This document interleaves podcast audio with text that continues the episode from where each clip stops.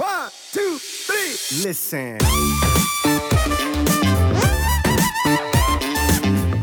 Ganz oft ähm, höre halt, dass Klienten ja so ein bisschen Angst haben, dass der Muskel verkürzt, sagt man ja auch mal ganz gerne im Volksmund, die verkürzte Muskulatur.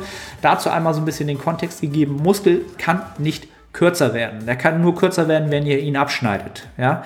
Und das äh, hättet ihr gemerkt.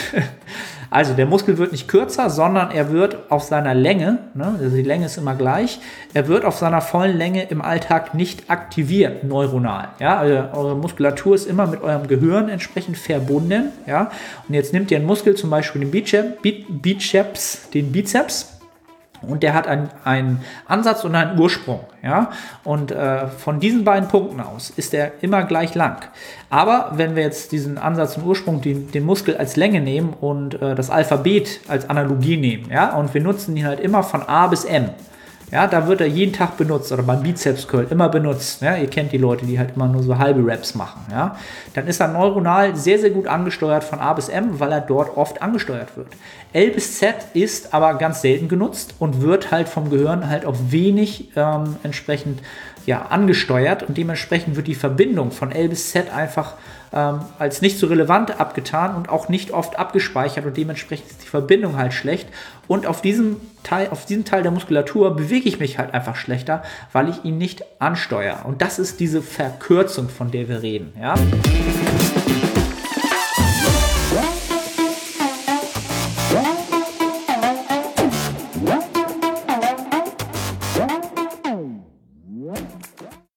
Moin aus Hamburg, willkommen zu The Art of Personal Training. Mein Name ist Arne Orte, der Host der Sendung. Und diesmal gibt es wieder ein QA auf die Ohren für euch. Episode Nummer 2 würde das sein. Wie in der ersten schon angemerkt, geht es primär darum, ja, einfach mal Fragen zu beantworten, die ja einer etwas längeren Antwort bedürfen, wo man ein bisschen mehr Kontext geben muss, die nicht äh, in einer 15 Sekunden Instagram Story entsprechend abgehandelt werden und schnell mit ganz viel Sprache und ganz, ganz viel Worten entsprechend dann versucht wird zu beantworten. Das ist auch cool, dass auch das hat mir in den letzten Wochen äh, enorm Spaß gemacht. Aber ich bin dann halt doch jemand, der sich nicht so kurz fassen kann und äh, gerne von einem ins andere kommt und da vielleicht noch hier und das andere, das ein oder andere anzumerken hat zu einer Frage. Und dementsprechend, äh, ja, hörte mich jetzt wieder. Ich will auch gar nicht lange hier um den heißen Brei rumreden.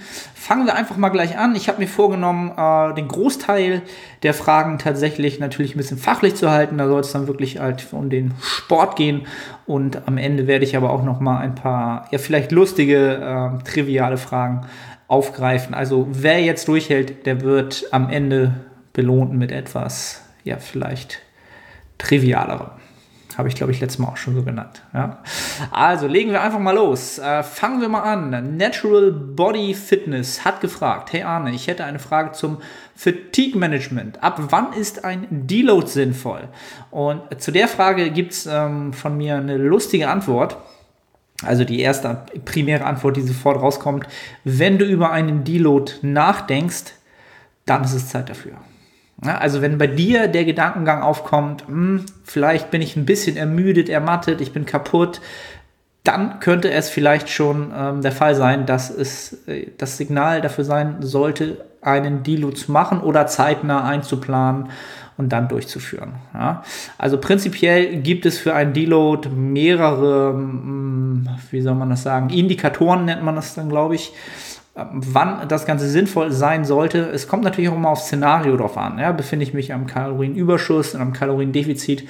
Aber ein Deload macht immer dann Sinn, wenn man zum Beispiel im Training merkt oder vorm Training schon merkt, dass man wenig Lust aufs Training hat. Dass es ein Angang ist. Ja? Die meisten von uns werden es kennen. Wir sind eigentlich alle immer ähm, gerne im Gym, haben immer Lust aufs Training. Und wenn dann mal diese Tage kommen, wo man zum Beispiel sagt, oh, ich habe gar keine Lust, ich habe überhaupt keinen Bock ins Gym zu gehen, das ist echt ein Angang, dann wisst ihr zum Beispiel, dass ihr in einer, könnte es sein, dass ihr in einem Zustand seid, in dem ihr so viel Müdigkeit angehäuft habt oder auch nicht die regenerativen Kapazitäten mehr habt, um ja, diesen Umfang an Training, den ihr entsprechend vielleicht die letzten Tage, Wochen, Monate gefahren habt, ja, entsprechend noch ja, sinnvoll, produktiv weiterhin zu gestalten. Und das signalisiert euch euer Körper auch entsprechend und das auch ähm, auf hormoneller Ebene ähm, ist da die Signal, äh, Stärke ganz klar auf, ich habe keine Lust zu Training. ähm, entsprechend gestellt, ja, wenn man das mal so ähm, betiteln möchte.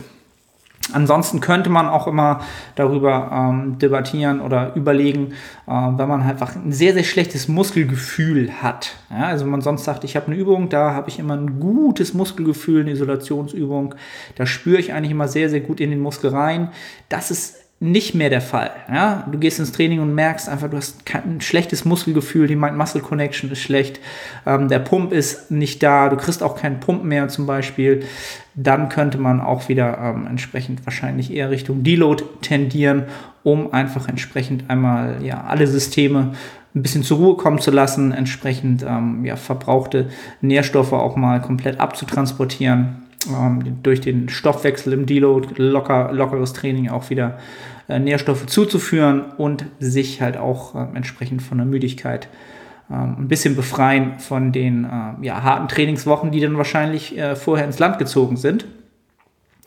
Und ganz, ganz wichtig natürlich, äh, wenn man das Thema Deload hat, ist es halt aus meiner Sicht auch immer wichtig zu sagen, dass das Ganze auch immer präventiv ähm, für den passiven Bewegungsapparat gemacht werden sollte.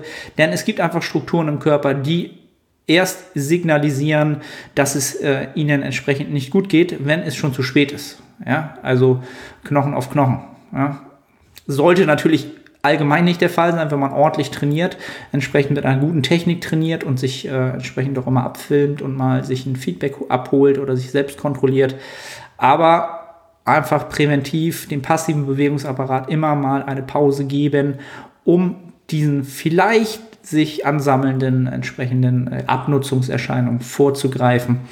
Ähm, ja, und dann ist ein Deload entsprechend äh, immer sinnvoll. Ob man das ähm, ja, aktiv plant oder reaktiv macht, das ist auch so ein bisschen, ein bisschen eine Frage des Trainingsvolumens und dessen, äh, wie man ähm, sein Trainingsvolumen steuert.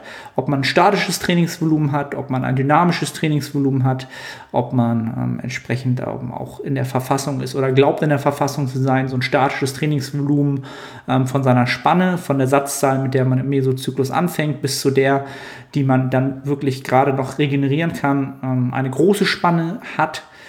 All das sind Faktoren, die das Ganze entsprechend ähm, ja, abhängig machen. Das mal zum Thema ähm, Deload. Ähm, dann fragt die Amli Hell. Wie viele Übungen sollte man pro Muskelgruppe machen? Ähm, das spielt auch so ein bisschen auf das ähm, Thema Trainingsvolumen ähm, ja nicht an, aber das hat damit zu tun. Das ist halt sehr, sehr individuell. Und das ist wieder eine dieser Fragen, wo man natürlich sagen muss, hm, es ist kontextabhängig. Es hängt einmal davon ab, von wo du kommst, also wie dein Trainingsstatus ist, ja, und ähm, entsprechend, was deine regenerativen Kapazitäten hergeben, damit du halt auch noch adaptieren kannst. Und äh, dann kommt noch die Frequenz hinzu. Aber um es mal relativ simpel zu gestalten, du solltest ähm, dir als Anhaltspunkt nehmen, wenn du eine Muskelpartie ähm, nimmst. Ja, du nimmst dir die Anzahl an Sätzen, die du pro Woche für diese Muskelpartie sozusagen absolvierst. Ja, oder du hast zum Beispiel jetzt ähm, vielleicht zweimal den Unterkörper, den du trainierst in der Woche.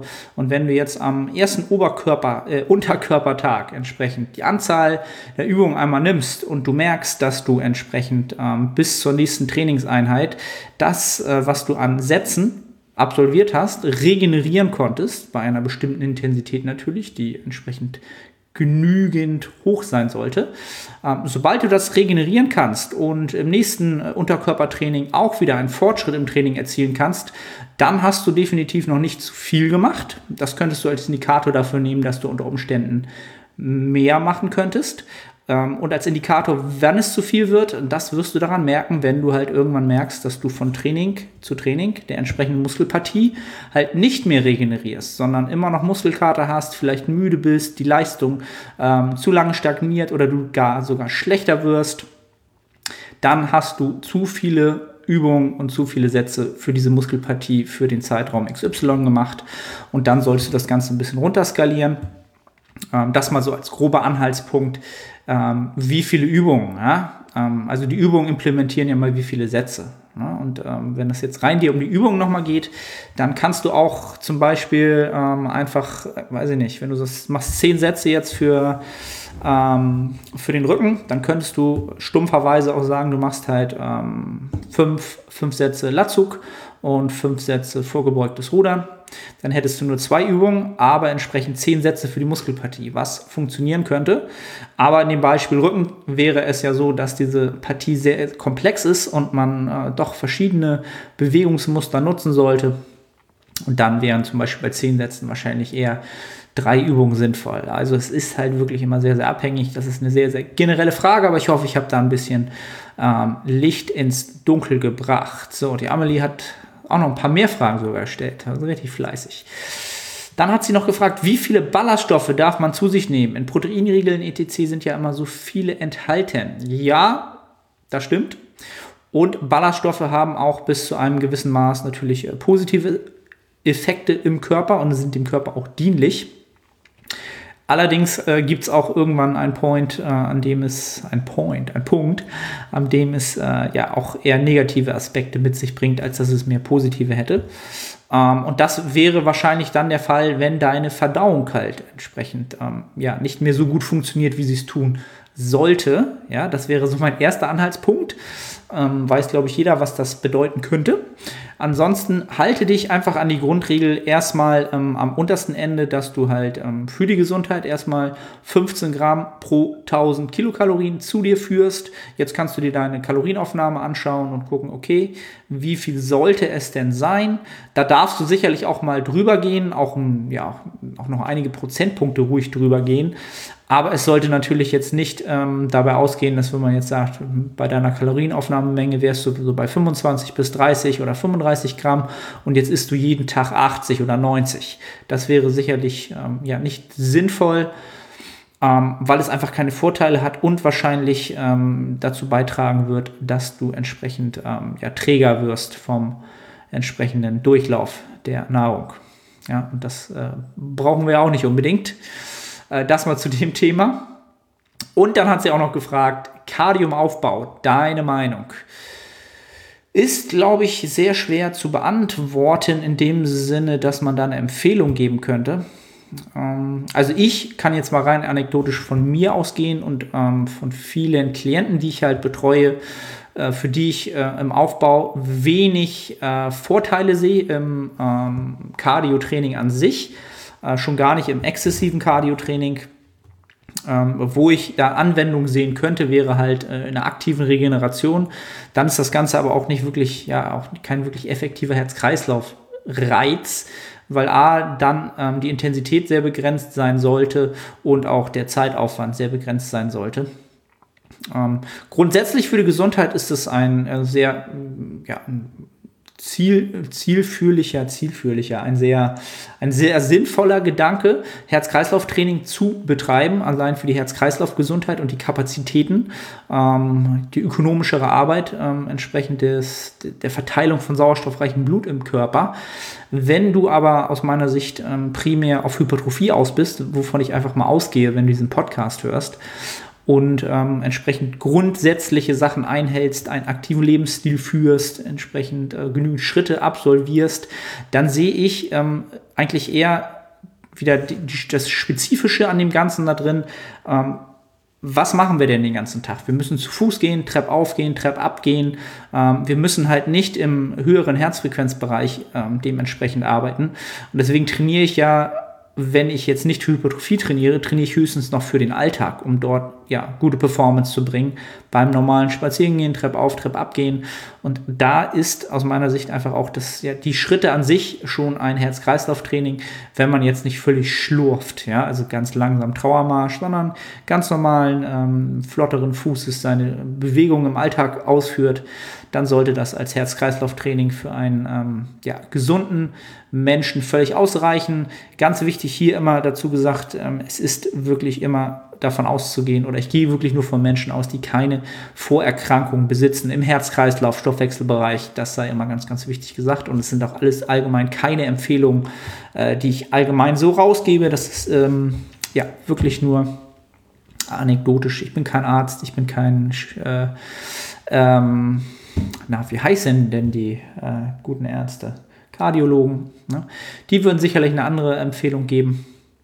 Aber die arbeiten im Speziellen wahrscheinlich nicht mit äh, Krafttrainierenden nur zusammen. Ne? Das mal so als Kontext. Und um Amelies äh, Fragen, äh, äh, Frage abzuschließen, welches ist das beste Ben Jerry's? Ganz, ganz wichtige Frage. Und hm, ich würde sagen Peanut Butter Cup. Peanut Butter Cup ist das beste Ben Jerry's, weil ich einfach Peanut Butter Cups liebe und Peanut Butter Ice Cream, das ist eigentlich kaum schlagbar. Yep, that's it. Ganz klar. Ben Jerry's Peanut Butter Cup ist das beste Ben Jerry's meiner Meinung nach. Bin gespannt, wer das noch so sieht.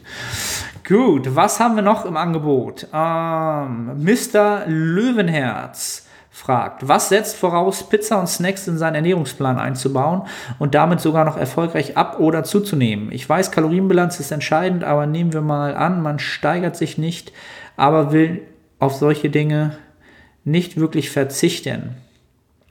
Also was es voraussetzt, ähm, entsprechend, ich würde das mal als Genussmittel äh, entsprechend kategorisieren, wenn man das so nehmen möchte. Also ne Lebensmittel, die ähm, entsprechend äh, wenig äh, Mikronährstoffe mitbringen, ähm, eine hohe Energiedichte auf wenig Nahrungsvolumen und für, für wenig Sättigung sorgen trotzdem in seine Ernährung zu integrieren, egal wie die Energiebilanz ausfällt. Dafür musst du halt ja den Erfahrungswert haben, dass du deine Kalorienbilanz halt kennst und wissen, ähm, dass du halt entsprechend halt diese Faktoren halt auch erfüllst im Alltag. Das heißt, kriegst du genügend Eiweiß, kriegst du deine Mikronährstoffe, kriegst du deine Ballaststoffe, kriegst du das alles gedeckt, ja, und das auch wirklich ohne sich jetzt entsprechend ja, einen großen Kopf zu bereiten und äh, dort viel Aufwand zu betreiben im Alltag, sondern es sind schon Gewohnheiten für dich, die du eh erfüllst. Ähm, und dann fällt es dir entsprechend, ähm, oder dann ist es auch gar kein Problem, den Rest seiner Kalorien mit diesen ähm, Genussmitteln zu füllen. Es kann unter Umständen äh, sogar ähm, ein Vorteil sein, im Szenario nämlich ähm, Muskelaufbau und einem längeren Kalorienüberschuss wird natürlich irgendwann ähm, der Hunger gesenkt, ja, und auch rein hormonell hat man dann nicht sonderlich mehr Lust, viel zu essen. Und dann kann man mit diesem äh, Tool natürlich auch entsprechend äh, sich äh, ausstatten und ja, die Schmackhaftigkeit und ähm, die Menge dieser Lebensmittel natürlich auch ein bisschen ähm, vergrößern in seiner Gesamternährung, um entsprechend halt noch die Kalorien reinzubekommen, weil man durch die Schmackhaftigkeit dieser Lebensmittel natürlich äh, es noch schafft, mehr davon zu essen. Man ist auch mehr gewillt, dieses Lebensmittel zu essen und man kriegt natürlich auch auf für weniger Kauen mehr Nahrung rein. Ja, die meisten werden das vielleicht gar nicht jetzt so verstehen. Die sagen, ach, ich habe eh immer Hunger und das verstehe ich gar nicht. Oder, ähm, ne? aber wenn diejenigen, die jetzt schon mal länger im Aufbau waren, die werden das Szenario tatsächlich kennen.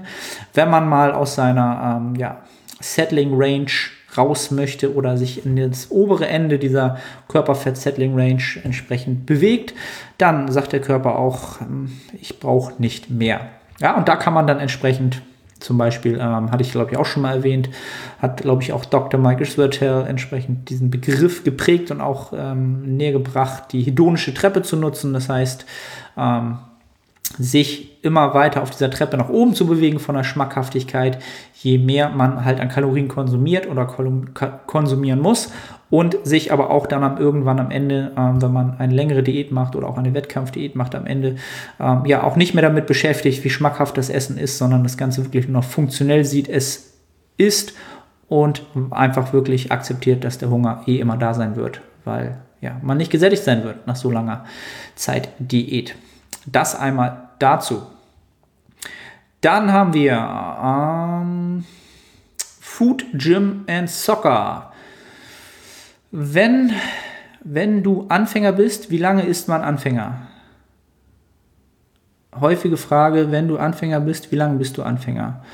Ähm, ich hoffe, ich verstehe die Frage jetzt richtig. Äh, du willst wahrscheinlich wissen, woran man festmachen kann, wie lange man noch ein Anfänger in diesem Sport ist ähm, und wann man dann vielleicht sozusagen ein Intermediate ist oder ein, ein fortgeschrittener Athlet. Und das würde ich primär immer daran festmachen, ähm, wie du den Fortschritt im Gym noch beschreiten kannst, in welchen Zeitfenstern entsprechend. Ja? Und als Anfänger kannst du eigentlich dich von Training zu Training steigern. Du kannst deine bewegte Trainingsleistung steigern, du kannst das Trainingsvolumen steigern, du kannst das bewegte Gewicht, also die absolute Intensität steigern.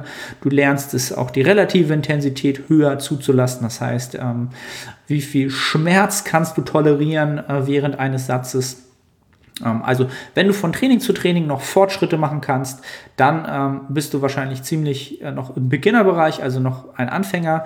Wenn du irgendwann ähm, in den Bereich kommst, wo du wirklich nur noch von Woche zu Woche entsprechend vereinzelt Fortschritte machen kannst, das heißt, äh, den Progress, den du sonst von Training zu Training hattest, der ist jetzt wirklich nur noch von Woche zu Woche entsprechend abzusehen, ähm, Steigerung des Gewichts oder mehr Wiederholungszahlen, ähm, dann bist du wahrscheinlich äh, langsam aus dem Anfängerbereich herausgekommen, dann bist du wirklich, äh, ja, wie nennt man das denn im Deutschen?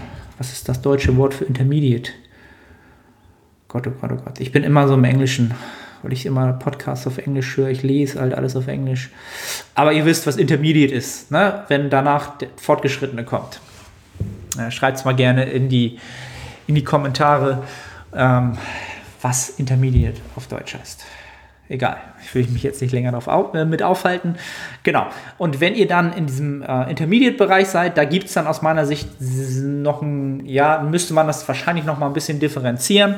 Ähm, und fortgeschritten wäre man dann wahrscheinlich ähm, auch wieder gemessen am Fortschritt im Gym, wenn man halt wirklich nur noch von Mesozyklus zu Mesozyklus Fortschritte machen kann und selbst das schon gar nicht mehr unbedingt immer gegeben ist. Ja, also ein Mesozyklus ist halt ein Zeitraum von, sagen wir mal, vier bis acht Wochen und ähm, man vergleicht wirklich nur noch die Mesozyklen miteinander und versucht in diesen Zeitfenstern besser zu werden und auch das ist auch wirklich nur realistisch noch möglich.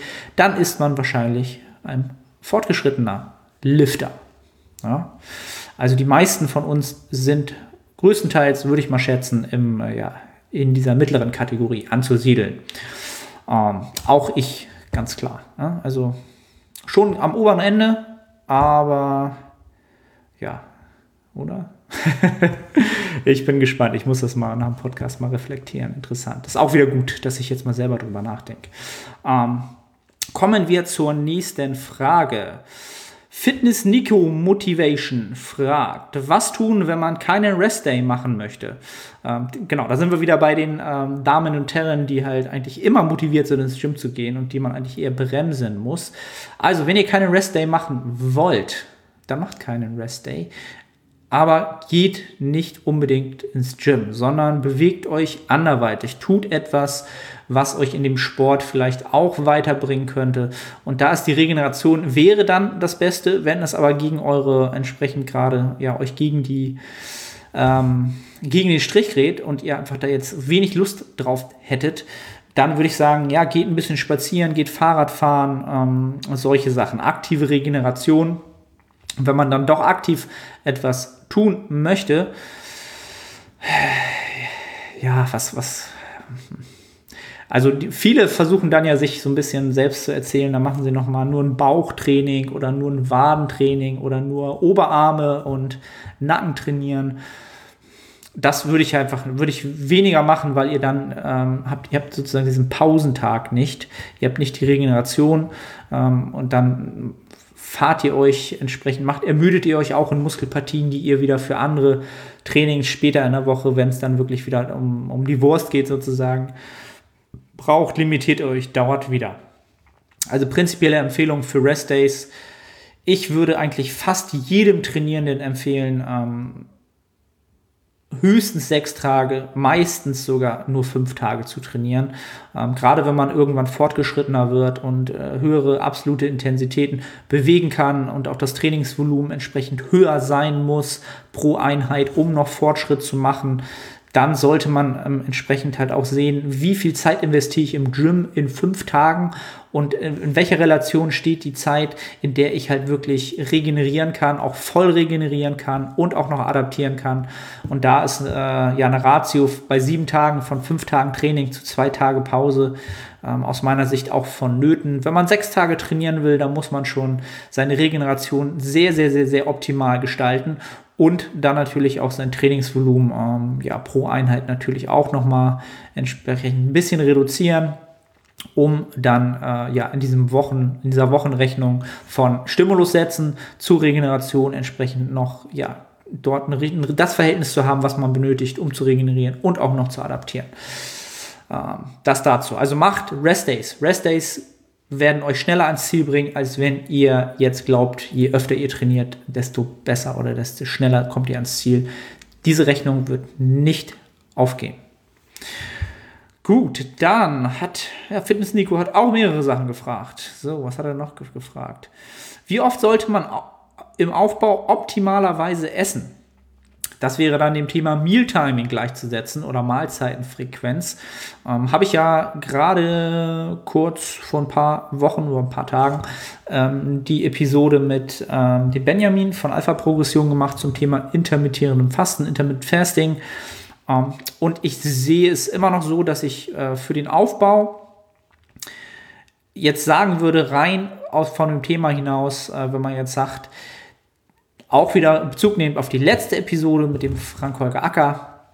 Ähm, der, der, der wichtigste Stimulus, den wir in diesem Sport haben, der ist immer noch der, der aus dem Training resultiert. Ja, also die, den, das Hochfahren der Muskelproteinbiosynthese durch den Trainingsreiz ist wahrscheinlich der wichtigste Faktor, aber es gibt noch einen zweiten Trigger und da sind wir halt wieder beim Essen über die Aufnahme von Protein entsprechend das nochmal hochfahren der Muskelproteinbiosynthese und da äh, wissen wir einfach aus der Datenlage, dass, ähm, sagen wir mal, alle drei bis fünf Stunden dort die Muskelproteinbiosynthese entsprechend wieder ähm, zu triggern ist. Also dann kann man sie wieder aufs Maximum hochfahren.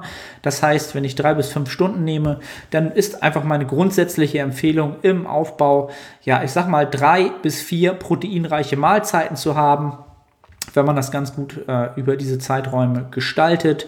Wenn man es ganz optimal machen möchte, dann äh, ja, können einige Leute sicherlich auch davon profitieren, vielleicht sogar fünf Mahlzeiten einzunehmen, proteinreiche Mahlzeiten. Das heißt, mit Snacks zwischendurch zu arbeiten, Proteinriegel, ähm, einem Shake oder einfach einer Eiweißquelle, das Ganze zu tun. Aber drei bis vier Mahlzeiten, eiweißreiche Mahlzeiten sind definitiv äh, zielführend, wenn man jetzt in speziellen, spezifisch für das Ziel maximale Hypertrophie arbeiten möchte. Ähm, ja, so viel dazu. Mm, dann hat er auch noch gefragt, macht es Sinn, Beinbeuger und Quads auf zwei Trainingseinheiten aufzuteilen? Ähm, das macht unter Umständen definitiv Sinn, je nachdem äh, auch hier wieder, wie hoch dein Trainingsvolumen ist und mit welchen ähm, ja, relativen und absoluten Intensitäten du dich halt entsprechend im Training ähm, abgibst, ähm, wie da diese Faktoren sind. Und dann würde ich aber jetzt äh, nicht empfehlen, quasi einen Tag nur den Beinbeuger und einen Tag nur den Quadrizeps zu trainieren, sondern ähm, dann vielleicht zwei Einheiten zu haben. Eine Einheit, in der du halt eher den Quadrizeps fokussierst, ja, in den ersten zwei Übungen ähm, und dann vielleicht auch eine Einheit, in dem du eher den Beinbeuger fokussierst ähm, und das dann eher auch äh, vom Hüftgelenk aus da wäre zum Beispiel, werden die Romanian Deadlift zum Beispiel oder Good Mornings äh, prädestiniert dafür, weil ähm, diese Übung halt eine hohe absolute Intensität ähm, mit sich bringt, das Gewicht, was man bewegen kann. Und wir haben halt in der Exzentrik auch einen hohen Grad des, ähm, ja, der, der, der statischen, nicht der statischen Spannung, des Stretches ähm, auf dem Muskel, was halt auch zu sehr, sehr viel Ermüdung und zu sehr, sehr, sehr viel ähm, entsprechend Zerstörung im Muskel führt, was halt viel, viel ähm, entsprechend Regeneration ähm, erfordert im Nachgang. Das heißt, wenn man RDLs macht, muss man wahrscheinlich nicht ähm, noch auch noch eine zweite Übung für den Beinbeuger an dem Tag mit reinnehmen. Ähm, macht sie aber dann zuerst, um dann den Fokus auf diese Muskulatur zu legen und kann dann trotzdem noch den Quadrizeps trainieren, ähm, aber halt dann eher später im Training. Ne? Und in der anderen Einheit wären dann der Quadrizeps in den ersten ähm, zwei bis drei Übungen vielleicht sogar die primäre Übung und dann nimmt man als äh, ja, dritte oder vierte dann ähm, den Beinbeuger halt ähm, als sekundäre Beinmuskulatur für das Training mit rein vom Fokus her und äh, da kann man diese oder da bietet es sich dann vielleicht eher an, diesen Muskel dann über ähm, entsprechend eher über das Kniegelenk anzusteuern. Na, dann wäre der Beinbeuger äh, sitzend oder liegend entsprechend vielleicht eine sinnvolle Wahl und dann ist das Ganze ein bisschen isolierter und der Rumpf ist dann nicht der limitierende Faktor. Das zu der Frage. So, was haben wir noch? So, auch eine lustige Frage. Äh, die nehme ich mal zwischendurch mit rein, weil äh, die wurde letztes Mal schon gefragt. Und ich äh, schaffe es natürlich nicht unbedingt immer, ähm, alle Fragen hier zu beantworten. Ich suche natürlich immer die Fragen heraus, wo ich glaube, dass sie für viele Leute interessant sein könnte, für viele Leute, ähm, ja, bei vielen Leuten interessanten Input geben könnten, den die Perspektive ähm, nochmal erweitern könnten. Diese Frage ist jetzt ein bisschen eher lustiger. Ähm, was aber nicht heißen soll, dass ich das ins Lächerliche ziehen möchte. Hikura hat gefragt, Mythos Fragezeichen, nach dem Leg Day darf man nicht joggen, walken, die Muskeln werden sonst, quote unquote, in Anführungsstrichen, lang. Äh, deswegen habe ich sie letztes Mal nicht mit reingenommen, weil ich die Frage auch nicht so richtig verstanden habe. Muskel kann halt nicht lang werden, er kann auch nicht kurz werden. Und warum man nach dem Leg Day, äh, warum man nach dem Leg Day vielleicht nicht joggen gehen sollte, ist einfach, dass man äh, den Muskel halt sehr, sehr, sehr schon ermüdet hat ähm, und dann vielleicht ein bisschen äh, aktive Regeneration in Form von ähm, ja, paar Schritte machen sicherlich nicht verkehrt sind, aber dann halt noch eine höhere Last oder eine höhere metabolische Last diesen Muskel aufzubürden, würde halt die Regeneration unnötig verlängern. Ja, und das sofort einfach. Ne? Ihr habt jetzt einen äh, Hypertrophie-Reiz gesetzt auf die Muskulatur durch den Leg Day und dann wollt ihr dem Muskel Ruhe geben. Ihr wollt eigentlich sofort die Regeneration einleiten. Ja? Im besten Falle will man so schnell es geht regenerieren, damit noch viel Zeit für die Adaption da ist und man entsprechend für das nächste Training wieder ready ist und sogar vielleicht sogar noch besser ist für das nächste Training. Deswegen macht es wenig Sinn, danach zu joggen. Zum Thema Muskel lang und kurz ist halt etwas, was ich im Personal Training jeden Tag nicht jeden Tag, aber ganz oft ähm, höre halt, dass Klienten ja so ein bisschen Angst haben, dass der Muskel verkürzt, sagt man ja auch immer ganz gerne im Volksmund, die verkürzte Muskulatur. Dazu einmal so ein bisschen den Kontext gegeben, Muskel kann nicht kürzer werden. Der kann nur kürzer werden, wenn ihr ihn abschneidet. Ja? Und das äh, hättet ihr gemerkt. Also der Muskel wird nicht kürzer, sondern er wird auf seiner Länge, ne, also die Länge ist immer gleich, er wird auf seiner vollen Länge im Alltag nicht aktiviert neuronal. Ja, also eure Muskulatur ist immer mit eurem Gehirn entsprechend verbunden. Ja, und jetzt nimmt ihr einen Muskel, zum Beispiel den Bizeps, den Bizeps, und der hat einen, Ansatz und einen Ursprung. Ja? Und äh, von diesen beiden Punkten aus ist er immer gleich lang. Aber wenn wir jetzt diesen Ansatz und Ursprung, den, den Muskel als Länge nehmen und äh, das Alphabet als Analogie nehmen, ja, und wir nutzen ihn halt immer von A bis M, ja, da wird er jeden Tag benutzt oder beim Bizeps Curl immer benutzt. Ja, ihr kennt die Leute, die halt immer nur so halbe Raps machen. Ja, dann ist er neuronal sehr, sehr gut angesteuert von A bis M, weil er dort oft angesteuert wird. L bis Z ist aber ganz selten genutzt und wird halt vom Gehirn halt auf wenig ähm, entsprechend ja, angesteuert und dementsprechend wird die Verbindung von L bis Z einfach ähm, als nicht so relevant abgetan und auch nicht oft abgespeichert und dementsprechend ist die Verbindung halt schlecht und auf diesem Teil, auf diesem Teil der Muskulatur bewege ich mich halt einfach schlechter, weil ich ihn nicht ansteuere. Und das ist diese Verkürzung, von der wir reden. Ja? Und deswegen ist es halt auch nicht sonderlich sinnvoll, ähm, vor dem Training noch viel zu stretchen und zu machen, allgemein das Stretching, sondern bringt den Muskel dort, wo ihr ihn selten auf Spannung bringt, auf Spannung. Und so auf Spannung, wie ihr sie für die Bewegung braucht. Ja? Deswegen ist es ähm, immer wichtig, Muskeln mit Spannung zu nutzen und da, wo man unbeweglicher ist, auch auf Spannung zu bringen. Ja, wenn, äh, wenn ihr euch wieder das äh, Beispiel nimmt, dann steuert ihr L bis Z öfter an. Das Gehirn äh, sieht das Ganze wieder als relevanter an und diese Ansteuerung der Muskulatur wird eher wieder etabliert und ihr werdet in diesen Teilen der Muskulatur beweglicher, was euch entsprechend dann ähm, ja auch in anderen Muskelpartien dann wieder beweglicher machen kann, äh, was halt dann ähm, ja ein Teufelskreis in eine positive, in eine positive Richtung ist. So, hatte jetzt nichts mit der Frage an sich vielleicht zu tun, aber so konnte man noch äh, vielleicht was Wertvolles daraus machen. So, 32 Minuten haben sind wir schon in. Dann, was haben wir noch? Dann hat der Jannis Roh gefragt in den Kommentaren des Bildes. Würdest du sagen, dass mehr als drei Kilo 3 Gramm Eiweiß pro Kilogramm von Nachteil in der Ernährung sind, von dem Standpunkt aus betrachtet, dass dann weniger Carbs gegessen werden und so eventuell Trainingsleistung sinkt, die Person aber schlicht und ergreifend gern sehr proteinreich ist und sie dann vielleicht besser der Ernährung folgen kann. Ich persönlich merke auch nicht, dass ich große Leistungseinbußen aufgrund dessen im Training habe, jedoch habe ich noch die Variante habe ich noch nie die Variante probiert, mehr Carbs und weniger Protein zu essen. Kann vielleicht daran liegen, dass ich bei 3600 Kalorien trotz 3 Gramm pro Kilogramm wiege 70 Kilo Protein noch genug Carbs habe. Oder? Also wieder auch äh, nochmal verwiesen auf den letzten Podcast, ähm, auch wieder mit dem Dr. Frank Holger Acker zum Thema ähm, ja, High-Protein-Trends. Dazu sei halt vorher erstmal gesagt, dass es immer erstmal wichtig ist, rauszustellen, welches kalorische Milieu herrscht da jetzt. Ja?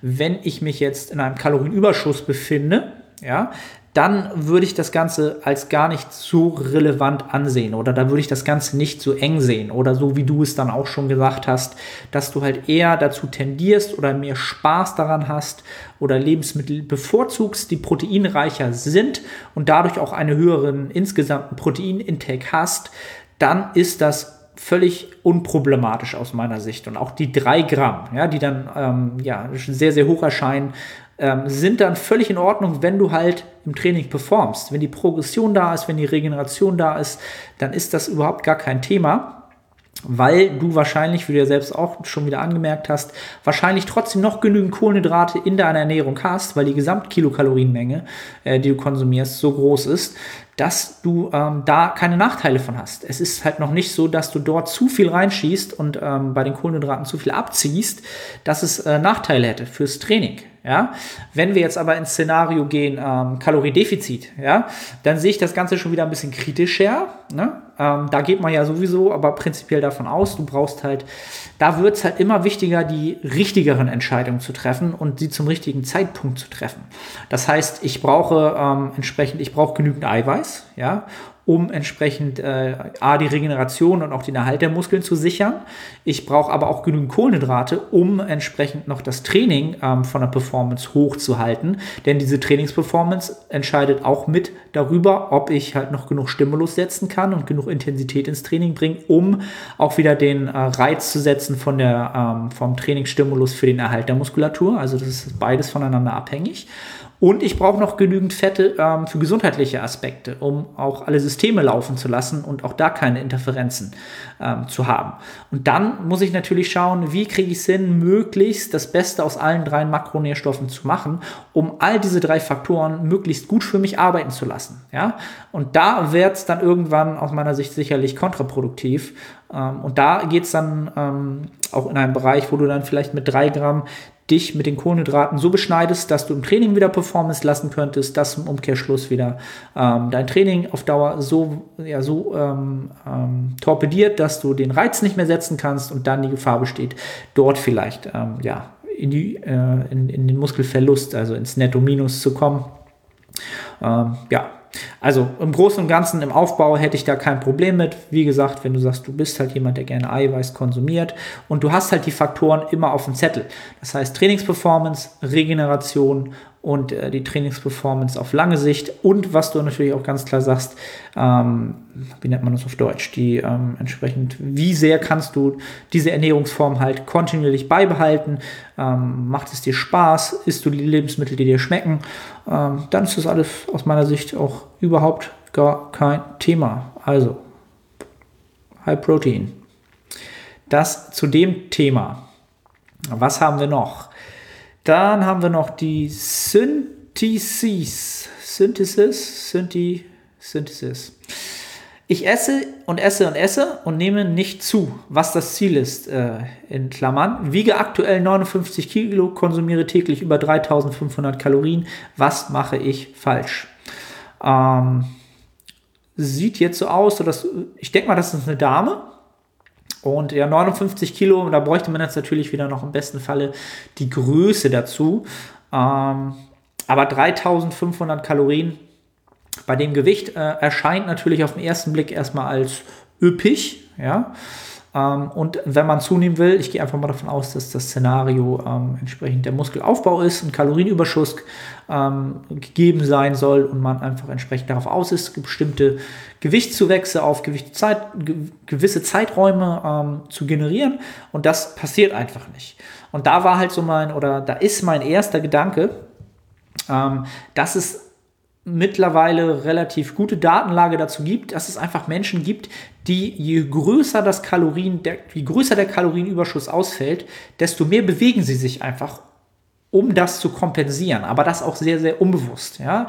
Also es gibt halt wirklich Studien, ähm, da ist die Datenlage so, dass du Menschen halt mit ähm, einem großen Kaloriendefizit überfütterst, ja, von 1000 Kilokalorien plus überfütterst ähm, und diese Menschen sich aber genau in diesem Maße halt enorm bewegen. Das heißt, die haben eine große Mahlzeit, essen ganz, ganz viel, haben jetzt 1000 Kalorien plus gemacht und dann fangen sie halt an, ohne, ohne Enden mit den Füßen zu wippen oder mit den Händen zu wippen oder sagen, ich muss jetzt mal einen Spaziergang machen oder ich fange jetzt an, den, ähm, jetzt den Dachboden aufzuräumen, den Keller aufzuräumen. Ja? Und das sind alles so, so Impulse, die kommen, die sie gar nicht selber merken, aber sie kompensieren tatsächlich sehr, sehr stark den Kalorienüberschuss, der entsprechend dem Körper näher gebracht wird. Und somit bleiben sie halt sehr, sehr stark bei plus minus null. Ja?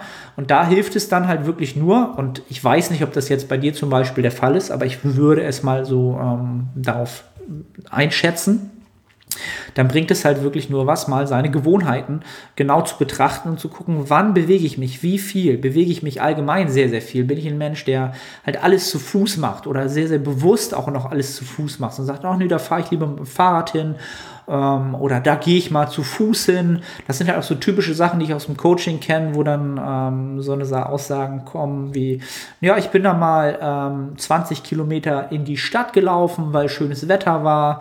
Ähm, ja, und so torpediert man natürlich sein Ziel auch selber. Vielleicht auch nur unterbewusst, aber habt immer vor Augen, dass natürlich Bewegung Energie kostet und äh, einige Menschen das halt enorm übertreiben was das angeht. Ja? Und da ist auch wieder so ein bisschen mein, ähm, ja, wie soll ich sagen, da möchte ich auch mal so ein bisschen dafür tendieren. Schritte sind super, sind gesund, gesunder Lebensstil, viel Bewegung, aber macht nicht so viele Schritte, dass ihr entsprechend halt nicht euer Hypertrophieziel erreicht. Da habt ihr auch nichts von. Ja? Also, ja, das dazu gesagt. Ähm, dann kommen wir mal zu den trivialen Sachen. Nee, bleiben wir nochmal, was haben wir, 40? Na gut. Ähm, GTV 2013 fragt, mir wird beim Training oftmals schlecht und ich habe depressionsähnliche Zustände. Aktuell befinde ich mich im Aufbau und ich habe seit fünf Monaten kein Kaloriendefizit gesehen. Any thoughts? Also irgendwelche Gedanken dazu, irgendwelche ähm, Gedanken. Ähm, also wenn dir beim Training oftmals schlecht wird und also wenn ich, als ich depressionsähnliche Zustände gesehen habe, ähm, dann ist halt die Frage, ist das immer so? Dann ist das, äh, wäre das schon sehr, sehr auffällig und auch nicht sonderlich gut. Ähm, dann wäre meine erste Tendenz wahrscheinlich zu sagen, dass du äh, ja zu viel trainierst, im Übertraining bist, nicht regenerieren kannst, zu viel Müdigkeit angehäuft hast. Was aber auch immer so ein, so ein Punkt sein kann, was ich halt auch öfter sehe bei Klienten, ist halt, wenn man halt ähm, ja, eine, eine Phase im Training hat, in der man sehr intensiv trainiert, in der man ein hohes Trainingsvolumen hat, in dem man ähm, hohe Intensitäten bewegt, also ähm, absolute Intensitäten und die relativen Intensitäten, also die Nähe zum Muskelversagen, auch sehr, sehr hoch ist, ja, und man schon mehrere Wochen sich äh, ja mit diesen Parametern hochgearbeitet hat, dann ist das auch, ähm, wie soll ich sagen, ein, ein gewünschter Zustand. Denn ähm, um Hypertrophie zu generieren, müssen wir die Homöostase, so nennt sich das, das Energiegleichgewicht das, die Energiebalance des Körpers müssen wir halt entsprechend aus der Balance bringen, damit wir einen Stimulus setzen, der halt ähm, entsprechend ähm, ja, in einer Adaption ähm, mündet, ja, eine Adaption in unserem Sinne mündet. Ähm, und sich aus dieser Homöostase zu bringen, bringt halt mit sich, dass man sich halt auch ähm, mal nicht so gut fühlt. Und gerade diese ähm, ja, depressionsartigen Zustände finde ich jetzt ein bisschen extrem, aber dass man sich einfach nicht gut fühlt, dass man ähm, nicht so gute Laune hat, dass man wenig Lust aufs Training hat, dass man äh, Sachen ja vielleicht ein bisschen negativer sind, sieht, als sie sind, sind alles Indikatoren dafür, dass du diese Homöostase aus dem Gleichgewicht gebracht hast. Und das ist ja teilweise auch unser Ziel. Wichtig ist, dass man das Ganze forciert macht und entsprechend aber auch wirklich nur so extrem aus der Balance bringt, wenn man danach weiß, ich bringe diese Balance auch wieder danach erstmal wieder ins Gleichgewicht. Denn dauerhaft ähm, diese Homöostase zu stören, wird irgendwann auch nicht mehr produktiv sein oder sehr, sehr schnell nicht produktiv sein. Ähm, genau. Und du hast ja auch geschrieben, dass du aktuell seit fünf Monaten kein Kaloriendefizit ähm, hast. Wahrscheinlich dazu geschrieben, weil du äh, ja schon mal signalisieren wolltest, dass es nicht an, einem, an einer Diät liegt, an einem Kaloriendefizit, an den äh, Diätsymptomen einer längeren Diät. Ähm, ja, also ich würde davon ausgehen, dass ich würde es teilweise als positives Signal äh, deuten für dich. Das heißt, du äh, ja, hast die Homöostase gestört. Achte darauf, dass du das entsprechend äh, so tust, dass du sie aber auch entsprechend nicht dauerhaft voll äh, ja, wie habe ich das so schön mal gesagt, ähm, mit dem Klienten, mit dem, äh, mit Arta, Coach Arta, äh, im Check-in gesagt, äh, die Homöostase braucht einen Roundhouse-Kick. Aber auch wirklich dann nur den Roundhouse-Kick und dann ist auch mal wieder gut mit der Action. so, das dazu. So, jetzt kommen wir mal aber zum, äh, ja nicht zum Ende, aber ein bisschen zu den trivialeren Sachen. Ähm, was habe ich denn hier noch? Also wie gesagt, sorry, wenn ich nicht alles schaffe. Aber ich glaube, da waren jetzt schon mal ein paar gute Sachen dabei. Ähm, Capwin, Capwin hat gefragt, wie bist du zum Bodybuilding gekommen? Ähm, zum Bodybuilding bin ich gekommen. Ähm, ja, wie bin ich zum Bodybuilding gekommen? Wo fange ich da an? Ähm, also sagen wir es mal so, ich habe äh, immer schon gerne Sport gemacht, auch sehr exzessiv und ambitioniert Sport gemacht, über alle Ballsportarten von Fußball, Basketball, hast du nicht gesehen. Ähm, bin dann vor dem Kraftsport war meine eigentliche Sportart, werden auch nicht viele wissen. Ähm, Aggressive Inline Skating hat man das damals genannt, äh, Rollerblading, ähm, aber in der Variante, dass man halt ähm, ja, Gelände, Geländer runterrutscht, grindet hat man das damals genannt, ähm, oder auch von äh, Dächern springt ähm, oder Tricks mit seinen äh, Inline Skates ausführt, darauf grindet auch, verschiedene Tricks macht, ähm, solche Geschichten. Habe ich ganz ambitioniert, passioniert, wirklich, sagen wir mal, ich glaube so von 16 bis ja, vielleicht sogar 21 gemacht. Ähm, und das ist natürlich auch eine Sportart, die sehr, sehr viel äh, Verletzungspotenzial bietet, wenn man da von irgendwelchen Dächern aus zwei Metern runterspringt und ähm, ja, sich auf Geländern da irgendwie runterrutscht und manchmal natürlich auch die Kontrolle verliert. Dann ist die Verletzungsgefahr halt sehr, sehr groß und irgendwann ist es dann halt passiert, dass ich mir den Mittelhandknochen gebrochen habe, beziehungsweise meinen ganzen ähm, Ringfinger auf, äh, auf dem, äh, einem Geländer entsprechend abgestützt habe und dann natürlich der Mittelhandknochen gebrochen ist. Was darin resultierte, dass dort eine Platte eingesetzt werden musste, ähm, Schrauben eingesetzt werden mussten. Und ähm, ja, ich entsprechend danach in die Reha musste, die Hand äh, wieder lernen musste zu bewegen. Und ähm, da kam ich zum ersten Mal so ein bisschen mit dem Kraftsport im Reha-Bereich äh, in Berührung. Fand es eigentlich schon immer sehr, sehr interessant, hat aber nie so ja, einen Input. Ne? Also es ist ja meistens so, dass man immer jemanden braucht, der das auch macht. Ähm, und so bin ich dann äh, peu à peu ähm, über diese Reha dann äh, zu Kiesertraining, ist das glaube ich so ein Rückentraining gekommen, weil die Knie dann auch ein bisschen gestreikt haben nach den paar Jahren ähm, ja, Dächer runterspringen. Ähm, und das war eigentlich so der Startpunkt. Ne? Das ist ja so ein Rückentraining. Ähm, und von da aus habe ich dann ja ganz moderat Krafttraining gemacht, ein, zweimal die Woche. Und dann ist aber das Feuer entbrannt. Ja, dann habe ich äh, in der Zeit relativ schnell gemerkt, dass mir das viel, viel mehr gibt, als ähm, einfach nur ein Hobby zu sein und ein Gesundheitsfaktor, sondern ich habe alle Informationen aufgesaugt in kürzester Zeit, dann den Entschluss gefasst, ähm, in die Trainerrichtung zu gehen, als Personal Trainer durchstarten zu wollen, etc. und der wirkliche Bodybuilding-Sport, den habe ich halt auch schon damals immer verfolgt. Über die Mr. Olympias, über ähm, Zeitschriften, die typischen, über Team Andro äh, habe ich das immer alles verfolgt. Ähm, das war natürlich damals alles Content, der den entsprechenden, ähm, ja, wie nennt man das denn? Der, der dunklen Seite des Sports äh, primär, ähm, ja, Bericht erstattet wurde ähm, der Royd-Content. Äh, da nochmal Grüße an den Berndorfer 14. Äh, kann ich ja in dem Kontext mal nennen. Der hatte, hatte gefragt, könntest du mal Content über Royds empfehlen? Würde ich dir gerne was zu sagen, habe ich aber halt null Ahnung. Deswegen kann ich da halt auch nichts empfehlen, weil ich da heutzutage halt nichts mehr konsumiere. Wenn äh, Content, dann ja, Team Anruf war halt immer gut. Ob das immer noch so ist, weiß ich nicht, verfolge ich auch nicht mehr so. Aber damals äh, habe ich halt äh, alles verfolgt. Und Mr. Olympia verfolge ich natürlich auch immer noch. Und das Natural Bodybuilding, welchem ich mich jetzt äh, verschrieben habe, weil ich halt mein Leben lang halt das Ganze schon natural mache. Ja, dem habe ich mich jetzt wirklich erst so seit ein, zwei Jahren so wirklich äh, voll verschrieben und bin dem auch äh, ja, verfallen. Macht mir enorm Spaß. Ich finde auch die ganze Community in Deutschland sehr, sehr, sehr, ähm, ja, wie soll ich sagen, produktiv, auch untereinander. Ja, und so bin ich ähm, entsprechend zum Bodybuilding gekommen. Gut, was haben wir noch? Ähm, eine schaffen wir noch. Ja, eine schaffen wir noch. Der Bärere. Der Bär, der Bärbier, der Bär, Bärbier. Ich hoffe, ich habe es richtig ausgesprochen. Du wirst wissen, wer du bist. Wofür gibst du zu viel Geld aus? Ähm, mal was ganz Triviales. Also prinzipiell gebe ich am meisten Geld für Essen aus, ganz klar. Ich liebe Essen. Ähm, ist etwas, wo ich ähm, viel Geld für ausgebe, wo ich viel ähm, ja, wohl gar nicht mal so viel. Also für meine Verhältnisse viel halt. Ne? Also ich glaube sogar, dass Leute, die ähm, sich nicht bewusst ernähren, äh, teilweise viel, viel mehr Geld für Essen ausgeben. Also ich muss ich relativieren.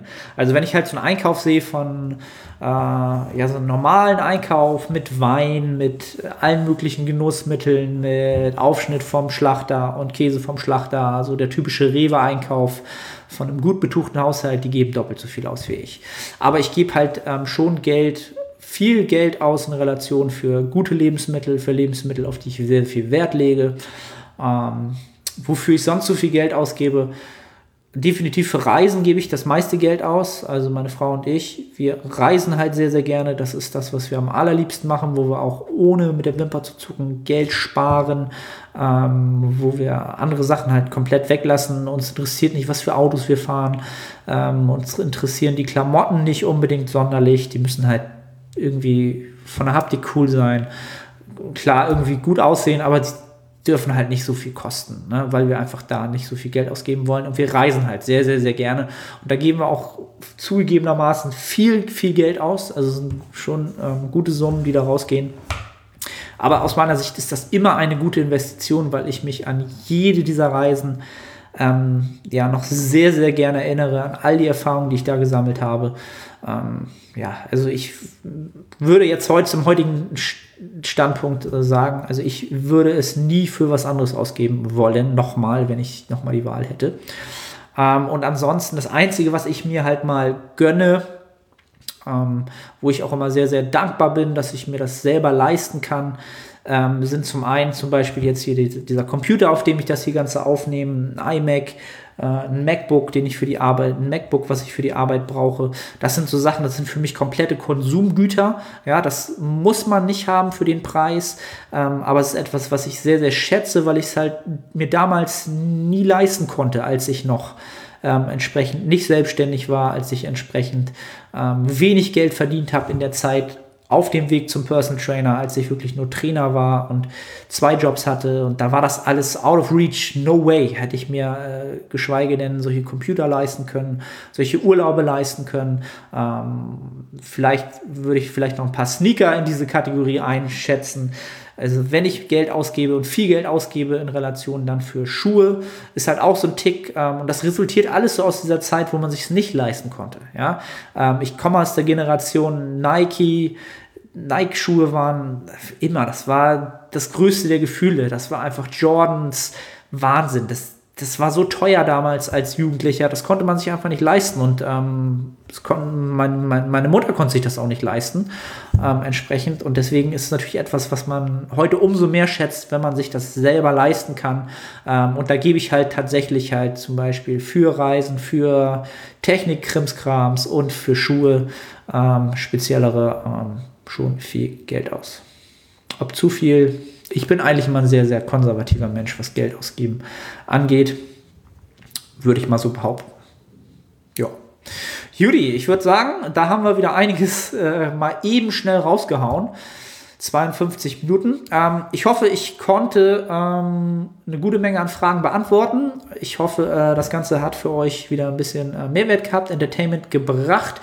Wie gesagt, ich freue mich immer über jegliche Erwähnungen bei Instagram, ähm, in den Stories etc. Für euer Feedback freue ich mich immer. Schreibt gerne mal hier in die Kommentare. Wofür gebt ihr zu viel Geld aus? Was ist euer Lieblings-Ben Jerry's, wenn ihr das Ganze jetzt bei YouTube gesehen habt? Oder einfach auch im äh, Kommentar oder in der Story bei Instagram, wenn ihr den Podcast gehört habt. Da freue ich mich riesig drüber. Und nun wünsche ich euch noch entsprechend einen geilen Tag, Abend oder was auch immer jetzt gerade am Start ist. Und äh, ich freue mich auf die nächste Episode, wenn äh, es wieder heißt The Art of Personal Training und dann auch wieder mit einem Interviewgast, höchstwahrscheinlich. Bis denne.